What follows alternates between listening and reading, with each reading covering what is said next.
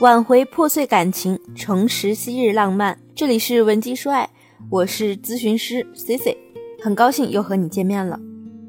昨天下了公开课后呢，有一个学员小英啊，她来找我谈心。她说她现在三十六岁了，目前的婚姻状况让她觉得很压抑、头疼，心中呢有过一万次冲动，想着干脆离婚算了。可是呢，残酷的现实啊，却让她不得不在婚姻中苟延残喘。毕竟，离婚后孩子怎么办呢？是不是还要打官司？还有父母年纪大了，父亲刚做了心脏搭桥手术，要是被他知道了，是不是还得气出个好歹？每个月呢，小英只能赚三千块钱，连自己的伙食费都不够。离婚后呢，又怎么去保证孩子的生活品质呢？她又一想啊，哎，丈夫呢，也不是对她不好。回忆起来，虽然两个人是相亲认识的，但是呢，彼此多少也算是一见钟情了。见过对方之后啊，都没有再去相过亲。丈夫虽然话不多，略微有些大男子主义，但俩人刚订婚，他就主动上交了工资卡，也没有什么生活恶习。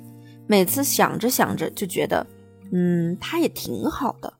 其实我在听到小英和我吐槽的这些内容时啊，也联想起了很多来找我咨询情感问题的学员。老实说呢，比起其他学员找到我时，要么是痛哭流涕的控诉丈夫酗酒、抽烟，甚至家暴；要么呢，气愤至极，破口大骂丈夫屡次出轨。小英的丈夫啊，比起他们来说，简直算个三 A 模范了。而后来呢，我慢慢的了解到。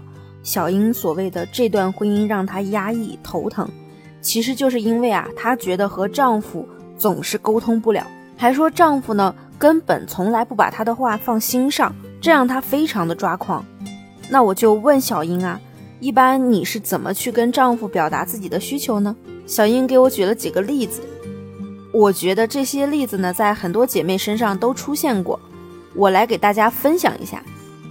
第一个例子呢，是关于很小的事儿，就是丢垃圾。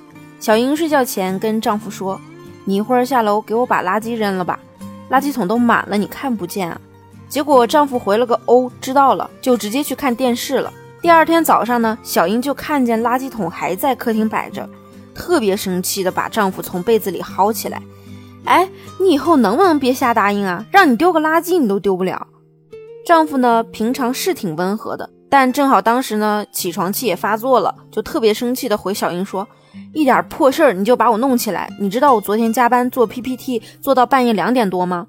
我连个垃圾桶都比不上吗？”丈夫边说着边穿起衣服摔门而去。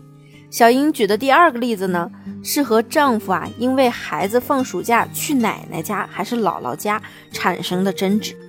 孩子的奶奶和爷爷是普通的劳动人民，家在乡镇里。而姥姥和姥爷都是文化工作者，住在城里。丈夫呢就提议说让孩子去奶奶家，好好过个轻松的假期。而小英呢，则是想让孩子和姥爷学习书法。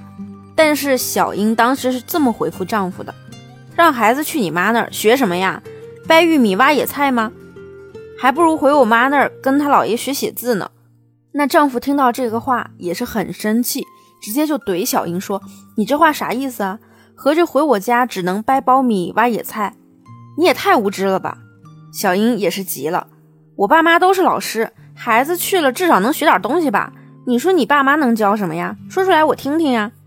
丈夫啊，被气得一时之间不知道怎么去跟他争论，干脆就拿起枕头和毛毯去睡沙发了，还低声嘀咕了一句：“眼不见心不烦。”这两个例子呀，所展示的就是小英平常和丈夫的日常相处。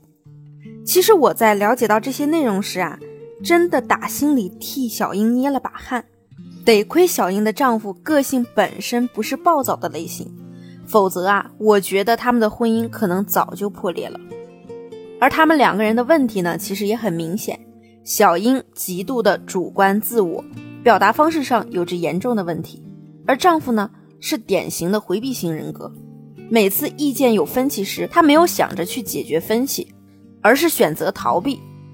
虽然得到了一时的平静，但却让问题逐渐的积压，导致两人对对方的不满与日俱增，才会使现在的相处变得如此压抑。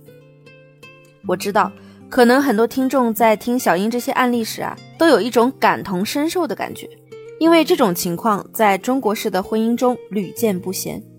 换位思考一下，如果我们扮演了丈夫的角色，看到小英对自己颐指气使，你还愿意去配合她吗？答案显然是不配合。那如果你在你们的相处中也总是犯自我颐指气使的毛病，导致婚姻出现了一些小小的危机，我们应该怎样去及时纠正它呢？讲这个办法只需要一分钟，但是我希望在听的姑娘们听完之后一定要去练习，不要听完就忘到脑后了。这个办法很简单，就是熟记良性沟通的四个要素：第一，清楚的表达观察结果；第二，表达自我的感受；第三，说出是哪些原因导致了你有那样的感受；第四呢，说出你的具体请求。